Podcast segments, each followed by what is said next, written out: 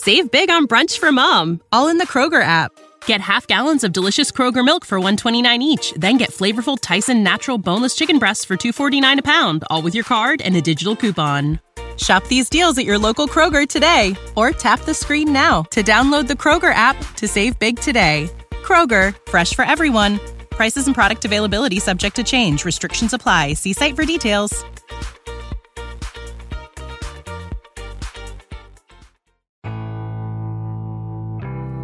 交互设计和新媒体，每种体验都值得认真琢磨。极光片语或长篇大论，和你分享我最赞的思维干货。阅读、旅行与互联网，世界大的能让一只熊在这儿啰嗦。一个人的播客，精彩永不嫌多。设计、思考与生活，听听狗熊有话说。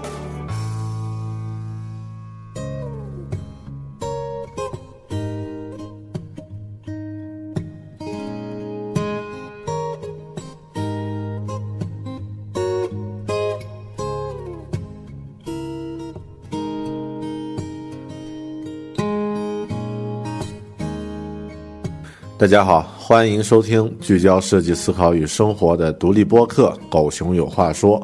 （Bell Talk）。我是主播大狗熊。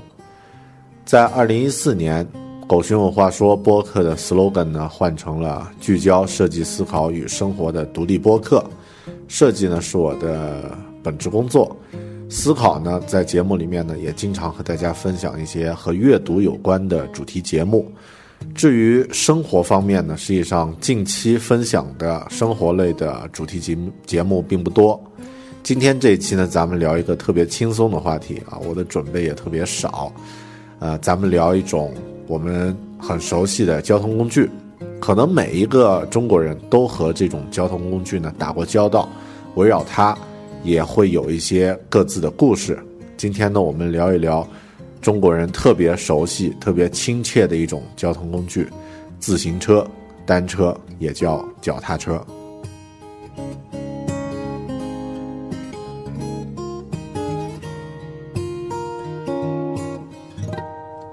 在节目开始，需要声明一下，这期节目的标题和马戏团的传统节目没有关系。骑单车的大狗熊并不是那种手短脚短。呃，胸口还有一个 V 领的真的狗熊骑单车的那种画面啊，而是我自己这个骑单车的一些感受。呃，为什么要做这样的一期节目和单车有关呢？并不是因为我自己骑自行车、骑单车骑的时间有多长，或者骑的有多么好，我甚至都不算一个真正意义上的自行车爱好者。呃，目的呢，有呃，主要是因为在。新的一年呢，我之前的这个有一辆自行车丢了，然后呢重新买了一辆新的自行车。这个新年新气象嘛，呃，有感而发，实际上也萌生呃萌生了这个要做一期相关的节目的这样的一个念头。那另外呢，这个近期我们的团队做了一个自行车俱乐部的一个 A P P 一个 App，那这个已经在 iTunes Store 上线了。呃，它的这个制作过程中呢，我自己也对自行车这样的一种交通工具呢多了一些看法和认识。所以呢，今天咱们借这期节目呢，主要是分享一些故事，然后呢，勾起大家和自行车这种交通工具的回忆。另外呢，我自己也呃讲讲近期收集或者说自己呃因为制作 APP 的这个过程呢，产生对自行车这种。呃，交通工具的一些感受。好的，今天这一期咱们聊一聊自行车。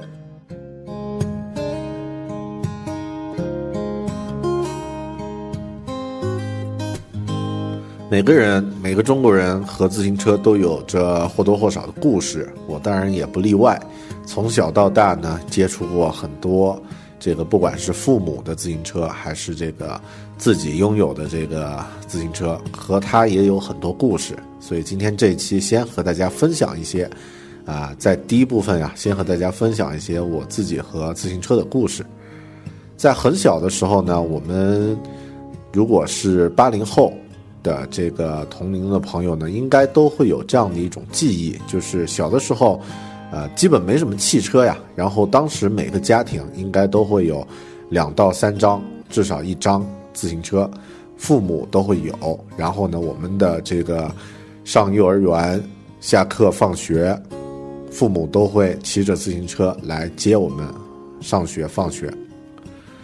呃，现在的小朋友应该不会看见这样的一种景象了，就是当幼儿园大门打开，呃，很多家长。这个推着自己的自行车站在学校门口等着小朋友下课，然后每个人的自行车后座上呢都有一个专门的儿童座椅，儿童座椅呢有这个靠背，有脚踏板，呃，现在来看其实还挺做的挺可爱，挺专业的。小朋友呢就坐在这个父母的呃自行车的后座那个儿童座椅上呢就可以回家了。呃，有一些动手能力比较强的家长呢，甚至会自己用这个铁丝或者是铁柱，加上木头垫子，给自己单独打打造一个呃私人定制的一个儿童座椅。我不知道正在听节目的呃你对这种记忆有没有？啊，在我们小的时候呢，这个自行车的这个儿童座椅似乎是一种法律规定，就是你必须要装上这样的一个座椅，啊，才可以合法的带自己的小朋友在自行车后面坐下去。呃，我小时候当然也坐过。呃，我小的时候和自行车有关的记忆呢，就是呃，当我父亲在骑自行车的时候呢，我坐在后面，然后两只腿一晃一晃。不小心的腿就被脚就被这个自行车的这个辐条呢夹到了。现在想想得起来的记忆，应该不太记得那个是不是很疼，反正至少到现在没有留下什么疤痕。但是呢，既然能够记住两三岁脚被夹到的这样的一个事情，应该当时夹的还是比较严重的。到了中学的时候，我没有骑自行车上学，因为。自己住的地方呢，离这个学校其实很近，这个几步路啊，几百米的这个距离就走到了。啊，当时有很多其他的同学住的稍微远一点的同学呢，都是骑自行车上学放学的。然后我们居住的小镇呢，这个小城镇啊，它的这个交通当时应该还比较好，经常在上学的半路可以听到这个很多小伙伴从旁边从耳边。飞驰着，呼啸而过啊！如果你看过那个十七岁，呃，十七岁应该不是十七岁的单车啊，你看过那个那些年我们一起追的女孩，在开头的那一段，其实和我们当时的记忆呢非常像。当然，当时的这个，呃，其实当时中国家庭应该没有特别富裕或者特别穷的这个样子，所以呢，呃，骑的自行车应该都是很普通的这个。普通车，到了初中之后、高中之后，好像就出现一些区别了。然后开始看到很多同学骑这个，呃，山地车，然后也有一些同学骑这个弯把的，啊，现在俗称应该叫公路车了。然后我们当时，啊，这个专业称呼应该叫公路车啊。我们现在当时俗称应该是叫做赛车。然后有很多同学就骑这样的一种。呃，车呢，上学放学还把座位调得很高，然后整个人呢像一只虾一样的趴在这个呃单车上啊，感觉好像很酷、很拉风的样子。这个是中学我记得的这个和自行车有关的记忆。到了大学的时候呢，我把自己老父亲的这个一张呃俗称老载重啊，那这个是一张二八寸的二十八寸的永久。骑到了这个自己读书的昆明，从我住的这个小镇，啊，那骑了三十多公里，骑到了这个昆明，啊，当时算是我拥有的第一辆交通工具，然后感觉呢也特别的得意，啊，我对这种复古的这自行车的这种复古的情节呢，其实也是，啊，因为第一张自行车就是一个，当时不叫复古，当时就是古了啊，就是那个。呃，经典款的那个永久的这个自行车啊，现在想起来那张车特别重。呃，在大学的时候，甚至还有一次，像在现在来想比较牛的这个经历，就是骑着这张二十八寸的很重的永久自行车，和几个其他的小伙伴呢一起去环游，呃，云南境内的一个湖叫虎仙湖，这个环湖应该是三四百公里，然后我们骑了三天四天啊，这个完成了这个环湖的一次这个一次骑行的活动。其他的朋友呢，应该 我记得应该都是骑着这个山地车，然后有少数的几个骑着普通的这个自行车，就我是骑着一张最重的这个老载重，啊，但是一天骑下来，其实反过来我还特别的轻呃轻松，因为自己背的那个旅行包呢，这个野外的户外的旅行包呢，刚好可以驮在这个老载重的这个后座上。然后呢，这个人在骑车的时候是立直腰杆去去骑车的啊，不是那个整个人趴在车上的。所以一天骑下来，还反过来我还没有那么累，啊，只是汽呃这个车的重量特别重，蹬起来费力一点。但是其他人呢，就这个脚瘫手软的，然后感觉这个腰腰呀什么的都特别的难受。当时呢是这样的一个记忆。呃，之后呢，就经历了这个自行车被偷的这个事件啊。然后我想，现在应该每个中国人可能家里面都有过这样的经历，谁骑自行车没有被偷过那么几张啊？啊，我的这个啊老父亲给的这张老载重呢，在骑到昆明之后，这个应该不到一个月的时间呢，就被偷了。啊，当时当然心情很难受，偷了之后呢。啊，我就因为大学生很穷嘛，就约着另外的一个小伙伴去了这个，啊，一个非法物品交易市场啊，去买，现在叫黑车啊，当时也叫黑车，因为当时说这个特别崭新的一张这个公路车或者啊山地车呢，在黑车市场上就是一两百块钱，学生就贪这个便宜。然后我记得和那个小伙伴呀去到这个现场，去到这个一个旧货市场，然后呢，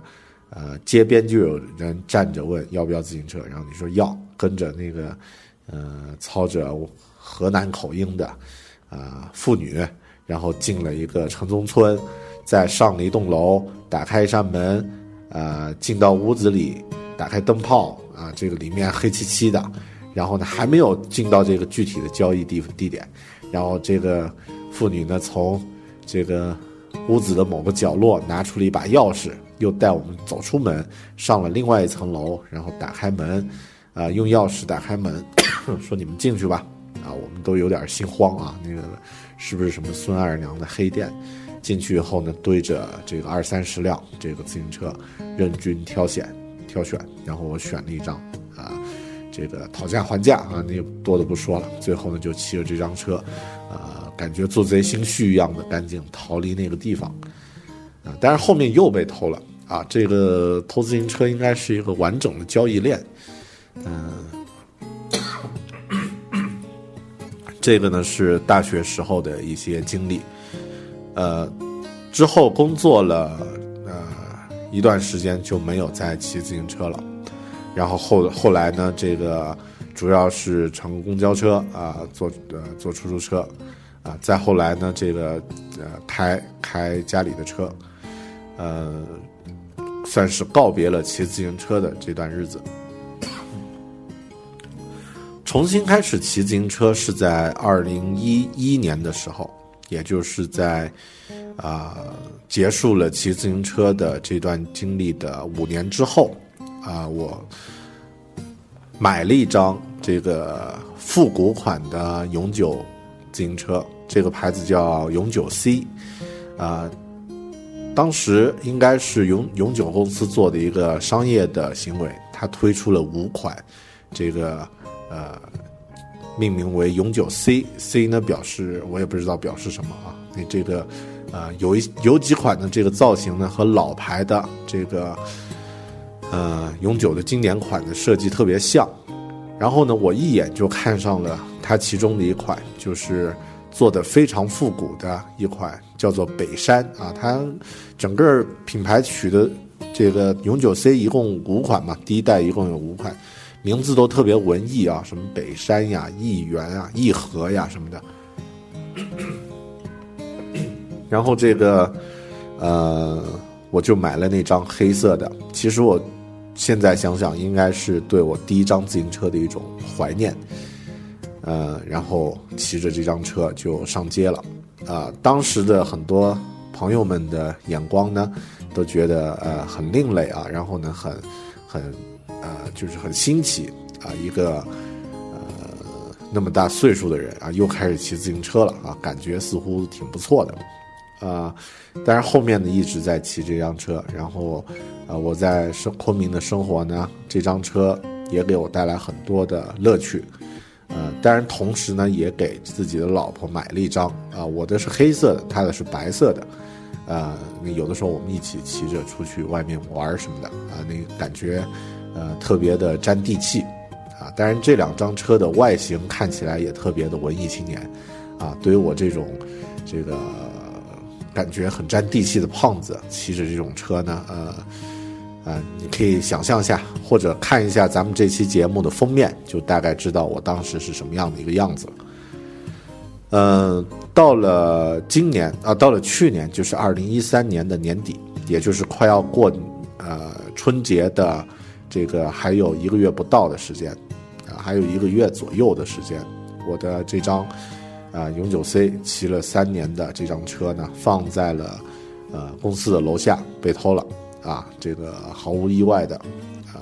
被偷了。我们都说丢自行车应该是中国人都经历过的事情，不知道正在听节目的你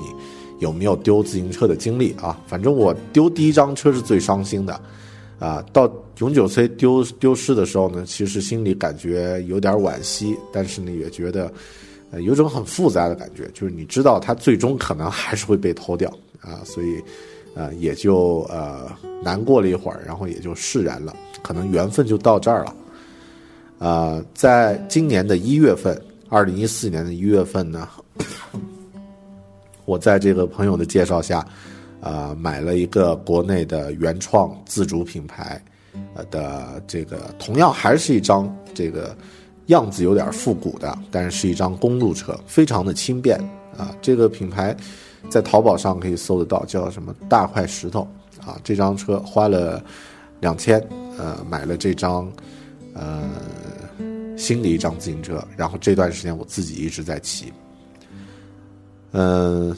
这个是我和自行车的一些故事。当然还有就是今年的一月份一月底呢。我们制作的第一个和自行车有关的 App，也在苹果的 iTunes Store 上线了。呃，这个是我和自行车的故事。不知道正在听播客的你，和自行车之间有没有什么特别有趣的故事？啊，可能这段话是不是也勾起你的回忆呢？啊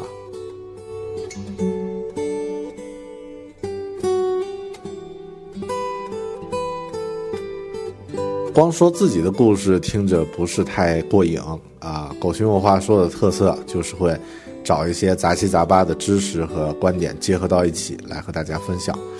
今天这一期其实本来应该很轻松的节目，我也找了一些呃同样也很轻松的和自行车有关的一些知识和大家分享一下。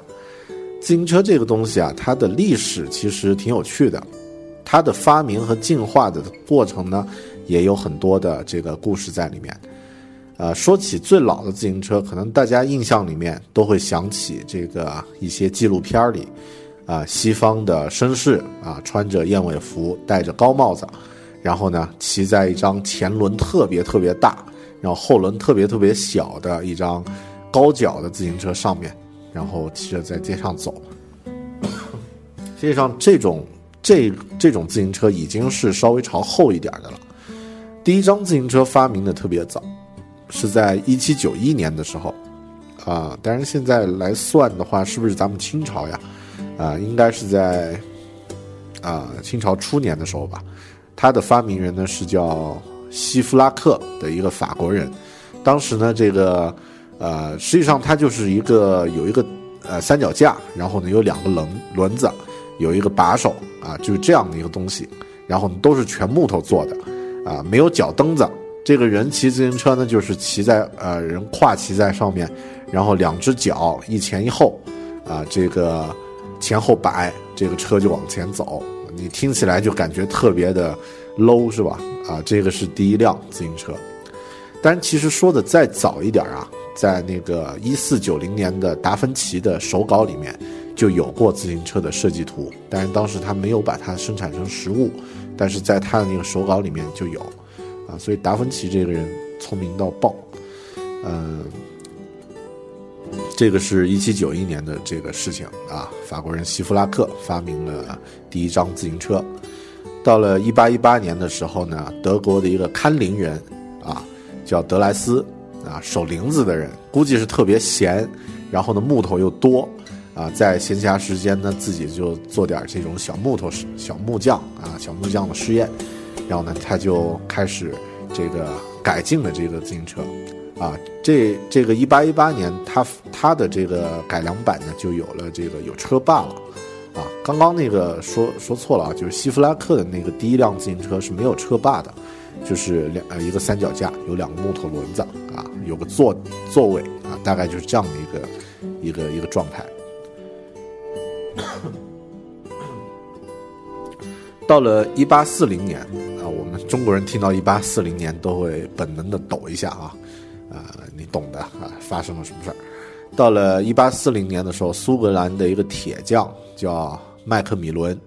啊，他名字听起来也很文艺，他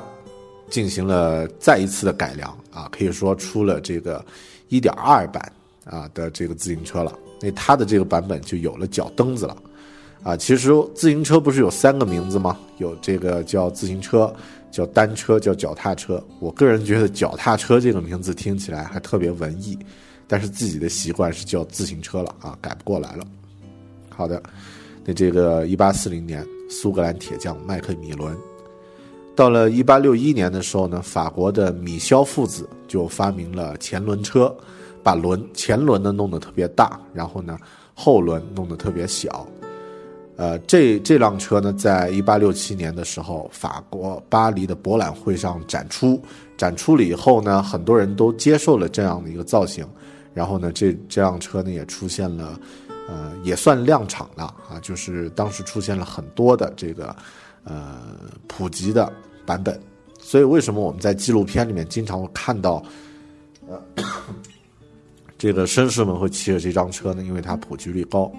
很多人会说，为什么会把这个前轮弄得那么大呀？然后现在去看那个纪录片里的这个视频的话，会觉得这个骑自行车的人，呃，手艺都都很高呀。这个感觉都是平衡运动员，呃，其实的确骑这种车平衡性要求特别高，然后呢也很容易出事儿，啊，而且呢这个呃不容易停下来。你想坐那么高的位置去骑自行车，当然很容易摔跤什么的。幸亏当时车车很少，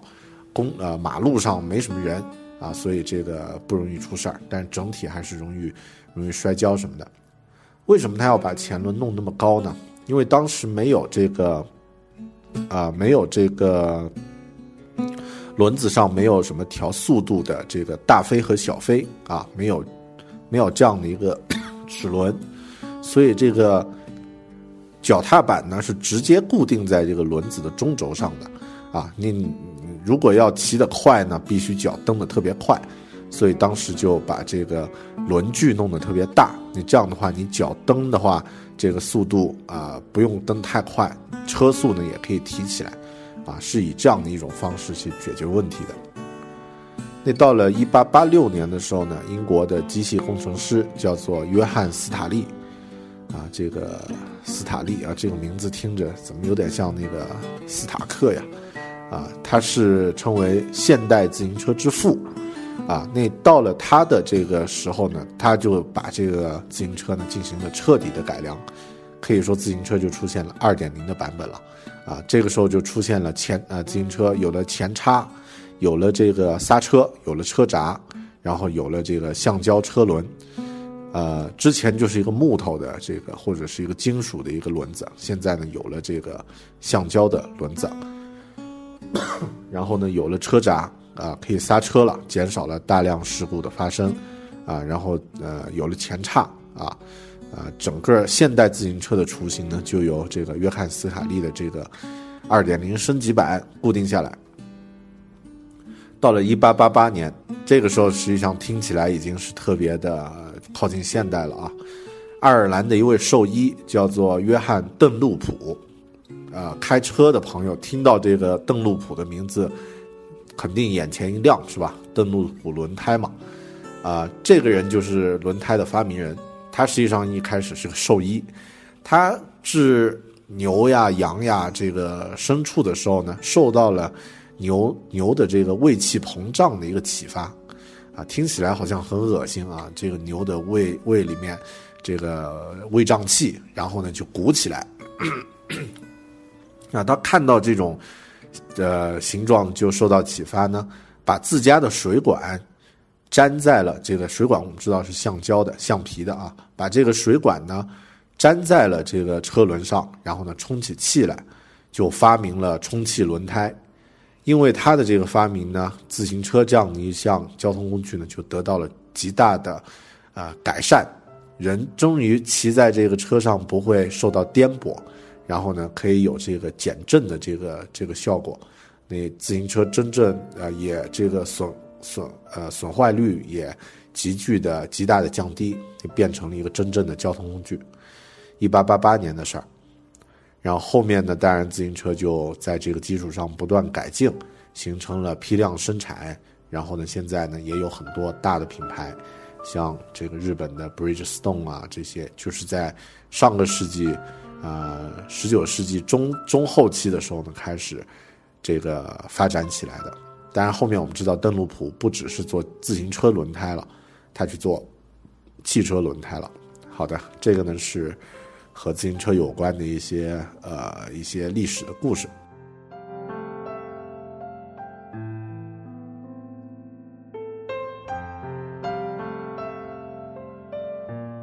刚刚说过，自行车不是有很多名字嘛？这个叫自行车是一种，啊，实际上这个名字并不太贴切啊，因为它并不是自己就可以开的，而是需要人去踩脚蹬子，它才会动起来。呃，所以还有个名字叫做脚踏车，这个名字听起来稍微文艺一点。然后在南方地区，中国南方地区呢，都叫它单车，包括在咱们云南也这么叫，广东呀、香港呀，都是称它做单车。这个呢是自行车的一些常见的名字。然后刚刚说的是一些历史，那 在中国呢，实际上自行车也有。也有一些历史啊，一八七五年的时候呢，这个自行车就传入了中国，然后当时应该是这个约翰斯坦利改良的那个有橡胶车轮的那个版本就传入了中国，中国的这个当时的高帅富啊都会以骑自行车为荣，啊，它也变成了一个特别稀罕的东西，称之为洋马儿，啊，这个。国外引入的很多商品都会取个“洋”字，是吧？洋火，啊，这个洋画儿，啊，洋人，洋芋啊，云南叫土豆叫洋芋。好的，这些呢都是啊引入的东西。然后呢，他还上了这个上海的《点石班点石斋画报》啊，作为一个新闻啊，有这样的一种新奇新奇稀罕的东西出现了。然后我自己印象特别深的自行车，在中国那个年代呢，应该是这个末代皇帝那个电影里面的一个场景。实际上，那个场景也是真实存在的。呃，大家知道清朝的末代皇帝呢，叫做爱新觉罗溥仪啊，那这个宣统皇帝，他在这个呃结婚的时候，一九二二年结婚的时候呢，他的哥亲哥啊送了他一辆这个自行车。然后呢，他作为年轻人特别喜欢这种东西嘛，就在宫殿里面骑着玩儿。呃，据说他是中国历史上唯一一名懂得骑车的皇帝。呃，实上这个说法特别牵强啊，因为他末代皇帝了嘛。这个在那个年代，呃，之前也没有啊，没有自行车这种东西。其他的皇帝你想骑也骑不了啊，所以他是唯一的会骑车的皇帝。他为了骑自行车呢。还专门下令把皇宫里的所有的门槛全部拆了啊！这个情节呢，在电影《末代皇帝》里面，就是那个贝鲁奇导演的，然后尊龙主演的这个《末代皇帝》的电影里面呢，也有呈现，呃，把所有的门槛都拆了。然后后面咱们中国人为什么那么熟悉自行车呢？因为自行车之后，因为它的这个廉价、价廉物美，然后这个对工业的要求呢是属于轻工业，要求不那么高，啊，在中国呢也大量的普及。很多国外的人对中国的印象，就是那个，呃，在天安门广场有大量的骑自行车的人上下班啊，那这个自行车的海洋，啊，或者说中国外的这些啊，当时的人对中国的想象，玩过那个游戏街霸的朋友都知道，这个春丽的那一关，就有人骑着自行车骑来骑去啊，就是那样的一个状态。嗯，其他文学影视，刚刚说到末代皇帝，我突然想起那个，呃，宫崎骏的那个动画片《模拟宅模拟宅急便》，那里面的那个小模拟 Kiwi Kiki 吧，那个叫 Kiki，她的小男朋友就是幻想着能够飞起来，然后他就在自己的这个自行车里面，自行车上面绑了一个翅膀架子。然后骑着这个自行车打算飞起来，呃，感觉也特别的阳光，呃，其他好像关于自行车的历史文化我就不扯了啊，不然越扯越越啰嗦，呃，但之后我觉得有必要和大家介绍一下这个，因为我前段时间查了一些资料，觉得比较感兴趣，现在市面上民用的觉得特别好的自行车呢，实际上是日本产的，那日本自行车有很多品牌。我们来来介绍一下日本的自行车。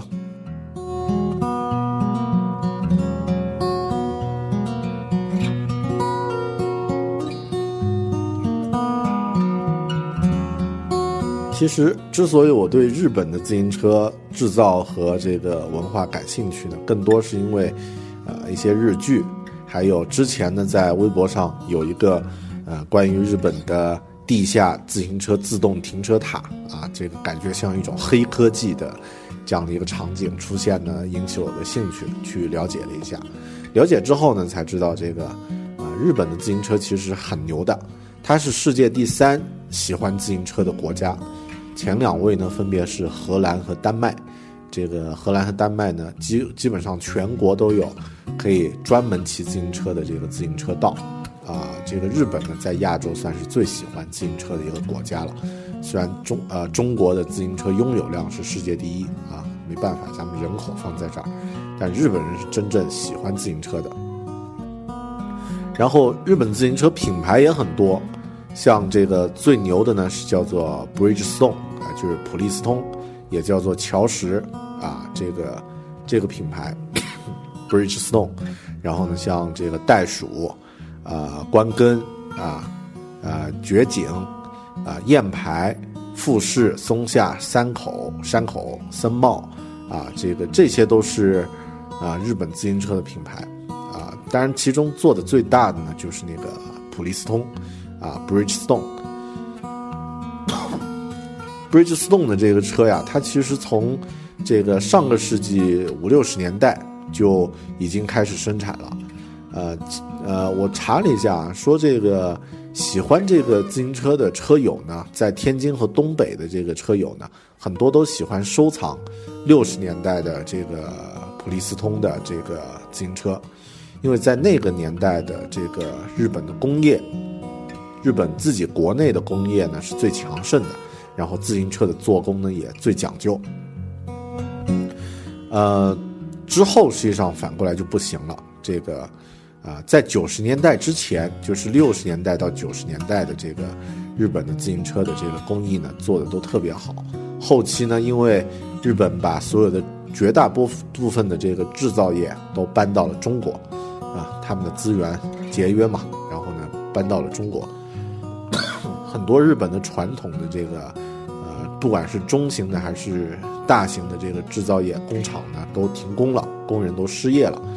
啊，不知道大家有没有看过那个前段时间特别火的日本日剧，叫做《浦泽直树》啊，半泽直树啊，半泽直树里面就有那样的一个情况，就是他的这个呃主角的父亲之前经营着一个家族的一个生产塑料螺丝的一个一个小作坊、小工厂，后面呢这个呃失业了，那后面呢这个停工了，因为资金短缺什么的原因就停工了。呃，其实就是那样的一个时代的缩影。呃，除了这个普利司通之外呢，还有一个宫田啊，宫田这个叫呃，英文叫做米亚塔啊，也是商标是一个 M 字。那更高端的这个收藏家或者自行车爱好者呢，会喜欢买这个宫田这个自行车的品牌，因为它做工比这个 Bridgestone 呢更精细啊。几乎是艺术品级别的啊！一般这个日本车最知名的就是这两个品牌，其他刚刚说的这个富士呀啊这些都都很都还很不错。呃，为什么日本人那么喜欢自行车呢？实际上，呃，我自己因为还没去日本啊，以后有机会要去看一下。呃，那这个日剧里面，大家经常都看到这个学生呀、家庭主妇呀、工作的人呢，都会骑个自行车上下班。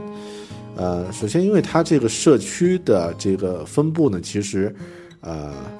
不用那个从城东跑到城西，很多这个生活的距离呢，就在一个呃半径五公里到十公里左右的这样的一个生活圈，就可以搞定很多事儿啊，购物也可以在这儿，上班上课，啊，这个生活工作都可以在这样的一个圈子呃区域里面来完成，有自行车呢很方便。啊，这个很灵活，近距离的这个生活圈呢，很方便。然后呢，它大众的交通非常齐全，像这个地铁呀，然后这个轻轨呀，解决了中长距离的这个通勤通勤。然后自行 自行车呢，解决这个近距离的这个交通就很方便。呃，另外停车也特别方便啊。我为什么对日本的自行车感兴趣？就是因为看了那个。呃，日本的自动自行车地下停车塔啊，看了那样的一个东西，才觉得日本的自行车好像特别牛。另外呢，可能是因为它的这个民族精神呢，也比较喜欢不是那么太重金属的，这个啊，像那种美国喜欢那种呃大排量的汽车嘛，日本人更喜欢一些这个和静清寂的这个小的，然后慢一点的这个民族的。呃，一些能够承载他民族精神的这样的一种特质的产品，所以自行车呢，我想可能是因为这个原因受到日本人的欢迎。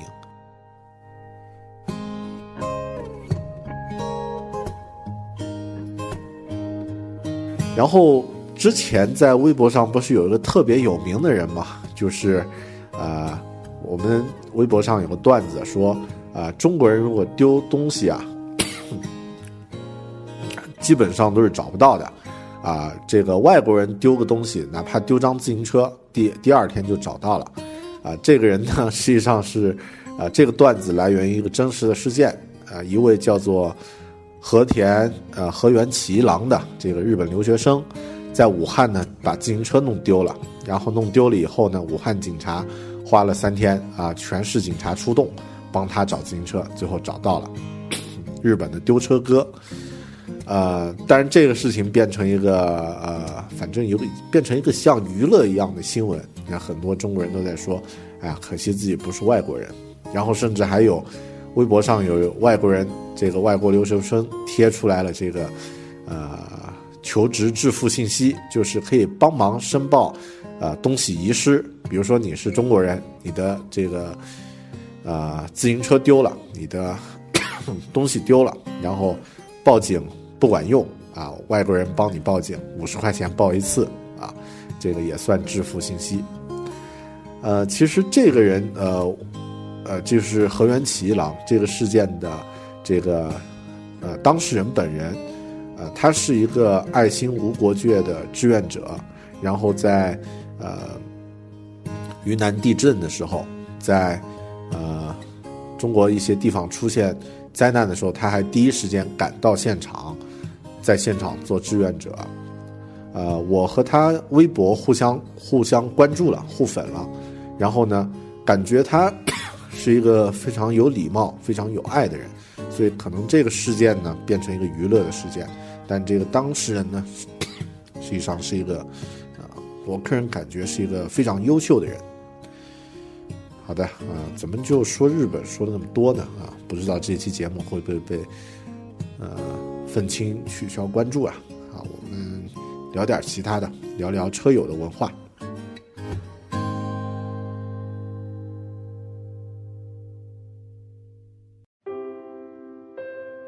呃，聊一聊这个国外的这些朋友和中国的朋友们喜欢自行车的这些，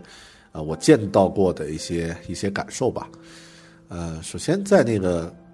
呃，刚刚说过一些天津或是东北的车友喜欢收藏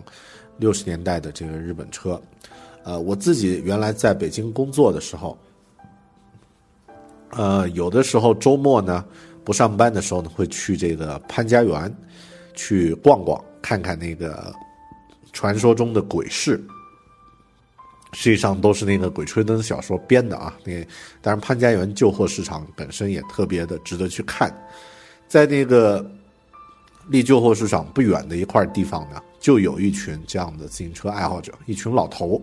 然后他们会把那个自己的保养的特别特别好的，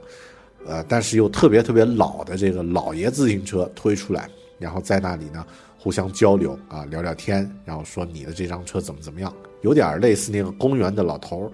这个遛鸟的感觉，只是他们是遛的是车。然后之前我从来没有见过这样的这个车友啊，见到的时候也感觉特别新鲜。不知道现在北京还有没有这样的这个老玩友们存在？然后我们看那个美国呀，看这个特别像。呃，互联网时代曝光特别多的互联网公司，像 Facebook 呀，其他硅谷的办公室，一进门呢就是这个很多存放自行车的地方啊，甚至有的这个呃互联网公司呢，可以把自行车直接骑到你的工位旁边，呃，这个放着，然后感觉好像也特别的，啊，代表一种很自由的生活方式啊，这个是呃互联网文化的一种一种具体的表现吧。呃，我自己出去外面旅行的时候呢，看见过一些其他各个国家的不一样的这个啊自行车的这种现象。呃，去印度玩的时候呢，啊，在印度有很多的人其实也骑自行车，特别在一些 比较穷的地方，像那个呃印度北部的一些地方啊，那这个的自行车呢也是特别普及的一种。这个交通工具，然后他们骑的呢也是类似飞鸽，飞类似永久的这个款型啊，特别老派的那个苏联风格的那个那个款型，但不知道是不是直接照搬过去的啊？那这个呃，但一般情况都特别的脏，特别的特别的差啊，就不会有人偷的那种那种呃那种程度啊。然后去去这个尼泊尔玩的时候呢。看到了很多扛着自行车去坐大巴的，这个呃喜欢户外运动的这个旅行者啊，一般都是西方人啊，他们扛着好像都是山山地车啊，我见到的山地车比较多，应该都是去这个山上玩这个速降的啊一些 这个自行车爱好者。相反，尼泊尔本地人好像骑自行车的并不多啊，山区国家嘛，呃，毕竟这个自行车不是那么太，呃，太适合，呃，呃，包括在那个加德满都，自行车并不并不多。反过来，这个摩托好像还特别多。呃，在这个泰国和在越南呢，自行车看到的就就很少了，啊，当然在泰国我自己这个旅行的时候租了一张这个自行车。啊，刚好就是日本款的，日本警视厅专用的大红色的啊，特别帅气的一张自行车，呃，那这个也有点像我第一第一辆这个永久的那张车的这个重量啊，感觉特别的厚重。但是在泰国本地呢，骑自行车的人呃不多，大部分的人还是骑摩托。这个越南当然也是这样这样的一个样子，很少很少看到自行车了，呃，在。澳大利亚旅行的时候呢，呃，只看到了公路车，呃，在路边我们开车这个在路上走的时候呢，偶尔时不时会有这个呃，自行车骑手，呃，骑着公路车从旁边经过，呃，那这个呃装备呢都特别的全副武装啊，这个特别的专业，呃，我估计在一些这个呃可以骑山地车的地方也会有，他们分得很清楚啊，公路上就骑公路车，这个山地上应该就骑山地车了啊，那这个呢是在自己在国外看到的一些呃车友们。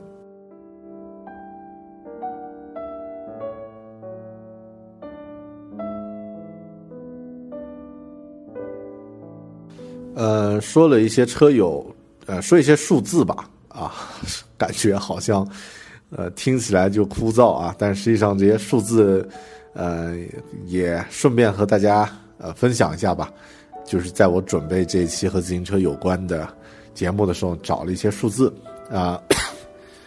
第一条是和咱们中国有关的，就是在中国的飞鸽是全球最多的车款，啊，目前有五亿辆。正在使用中，呃，很多朋友可能说有那么多吗？啊，特别像这个居住在城市的朋友，啊，特别北上广一线城市的朋友会说有那么多飞鸽牌自行车吗？啊，但是别忘了咱们中国幅员广阔，啊，还有很多的二三线城市和农村，啊，这个飞鸽自行车呢是最普及的一个一个一个品呃一个品种，然后在在咱们的中国台湾呢。啊，非常提倡这个骑自行车。每年的五月五日是自行车日，那一天呢，大家都骑车上上下班啊，这个推广啊。呃，然后在二零零八年的时候，说中国的自行车产量呢达到了八千八千五百万万辆，八千五百万辆一年啊，听起来好像的确很牛。呃，产量和出口量都是全世界第一。占到世界总产量和出口量的百分之六十八，啊，这个数字我听起来好像不觉得特别高兴啊，因为我们似乎是在做一些这种低技术含量的事情啊。如果是这个三 D 打印的这个产量占到世界总量的百分之六十八，那就那个就牛了，呃，然后荷兰的人口只有一千六百万，自行车的用量拥有量呢却达到了一千八百万辆，人手不止一辆。只有三三岁以下和九十岁以上才不允许骑自行车，自行车普及率呢全世界第一，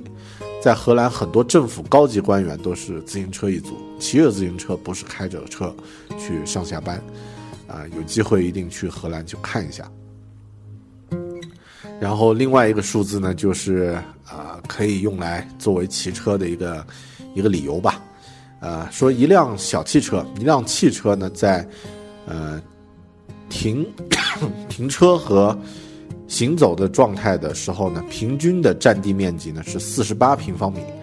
一辆车的占地面积，一辆自行车的这个停占地的平均面积呢只有三平方米，所以为什么人口多的地方呢喜欢自行车，应该有它的道理。这个是一些感觉好像很枯燥的事情，很枯燥的数字。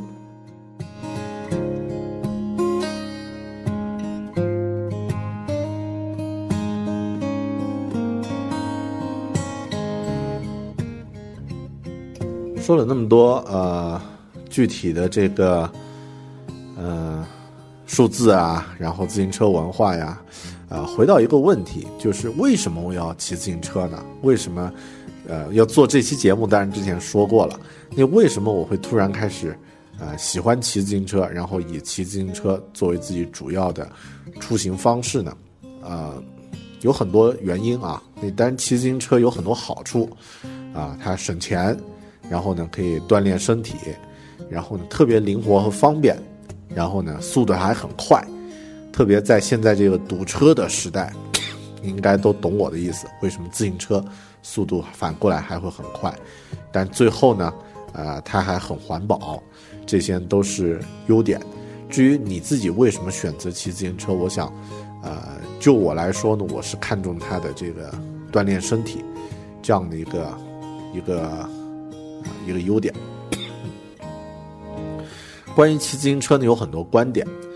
呃，其实现在我们很多人啊，一年啊，有一些观点是这么说的：说，呃，骑自行车一定是穷人，实际上现在这个观点已经不成立了，啊，骑自行车一定是穷人吗？不一定。反过来呢，有很多人呢，一年可能就三五万块钱的收入，拼了命也要买一辆汽车，然后呢，每个月要交养车费，啊，要要保养，要要加油，啊，这个把自己弄得很累。相反，骑自行车呢，其实也代表了一种很自由的生活方式。就我自己的感受啊，这个如果是你的通啊，你的通正常通行距离在五至十公里以内这样的一种距离的话呢，骑自行车真的是特别方便，啊，停车快，然后呢，这个很灵活，这个速度呢也特别特别快，啊，其实呃应该是首选的一种交通工具。嗯，昆明的这个自行车道呢，其实还做得非常好，因为很多咱们国内的城市它没有专门立出这个呃自行车道啊，昆明绝大多数的这个。公路啊，这个马路都有专门的自行车道，啊，那算是做的还不错。你这个，呃，可以值得推广一下。虽然虽然昆明有奇葩的机场，有奇葩的这个挖了建建了挖的这个路政建设，但是这个自行车道这一点做的的确还可以。嗯，所以中国其实还是缺乏自行车的这种文化，虽然产量很大，用量最大。产量也是最大，但真正对自行车的这种这种文化的呃这种深入呢，实际上还远远不及像日本呀、像荷兰呀这样的城市呃这样的国家。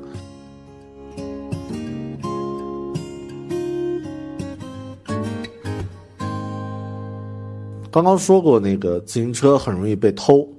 呃，介绍几种这个防盗法吧，啊，这个防止自行车被偷偷的方法。啊，第一呢就是不离视线，不离视线法，啊，这种方法其实是最容易实现的啊，或者说有效率最高的，就是你最好去到哪儿呢，就把这个自行车放在自己看得到的地方。如果要停这个汽单车保管站呢，一定要放在这个有人可以看着的地方啊。然后呢，这个呃不放心的话，可以专门叮嘱一下，嗯。那这个呢是常用的一个办法，第二个办法呢是尘土防盗法。这个听起来好像特别的，呃，特别的 low 啊，就是你把你的车弄得感觉特别的脏，啊，那这个呃感觉特别的破、特别的旧，小偷都不愿意去偷的这个程度，啊，那就会好一些。但我个人的经历是，这个办法也基本没用，因为我自己的第一辆这个永久那么老的一一一张自行车了。一样也被偷了，啊，第三个办法呢是买把好锁，好锁法，啊，这个我的一个朋友啊，在北京的一个朋友呢，他买了一把，我不知道是什么牌子，好像特别牛，啊，据说这个牌子有有专门的这个说明，说如果有人把这个锁撬了，把你的自行车偷了，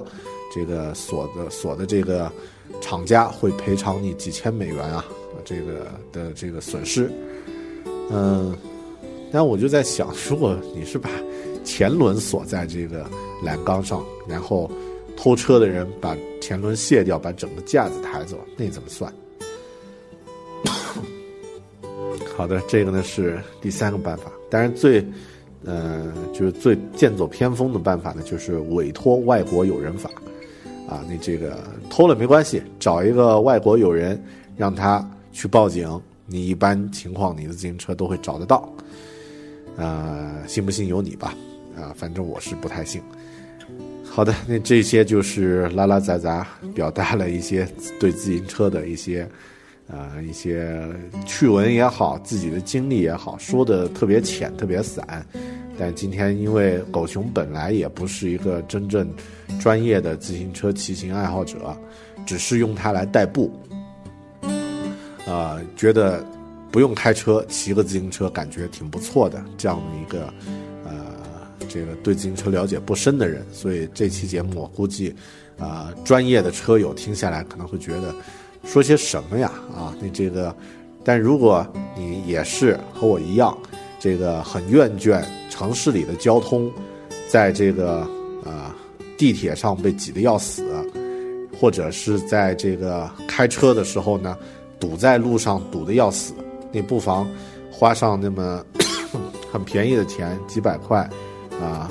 稍微贵一点也可以，给自己买一辆这个自行车，然后呢，在天气晴朗的时候，没有雾霾的时候，骑着自行车，选择这样的一种交通工具上下班，呃，路上呢，拥有一段和自己独自相处的这个时光，那其实也是一种呃，这个特别。令人羡慕的生活方式。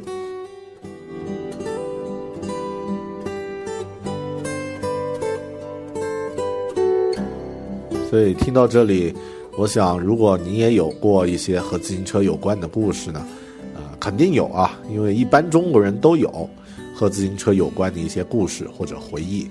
啊，或者是和呃好好玩的故事也行，这个呃悲惨的故事也可以，悲伤的故事也可以。我想，啊，如果这期节目能够触动你对以往的回忆，啊，你这个想想到和自行车有关的一些故事，你算是有一小点儿意义。如果能够让你重新开始骑自行车作为一种交通工具的选择，那我想这期节目就远远达到它应该有的这个，呃，这个效果了。啊，最后呢，总结一下吧。嗯，我个人觉得。只要能够用双腿和大地接触，不管是像骑自行车啊，或者是走路啊，这样的一种出行方式呢，其实都挺浪漫的。然后呢，如果能够像刚刚说的，在晴朗的时候啊，用这样的一种呃很自然的、环保的这样的一种出行方式去去出行的话呢，其实也是一种对。这个自己现在生活的一些小改变吧。好的啊，我都不知道这期节目，呃，拉拉杂杂说了这么多，你会不会觉得烦？啊，如果这个让你觉得有点触动、有点感受的话，有意见呀什么的，不妨通过微信和我互动啊。这个微信号“狗熊有话说”，记得添加一下，然后记得反馈。啊，如果你是在这个荔枝 FM 听这期节目的话呢，不妨点一下赞啊，你这个。呃，增加一下这个节目的排名。好的，你今天聊生活的这期节目呢，就到这里了，咱们下期再见，拜拜。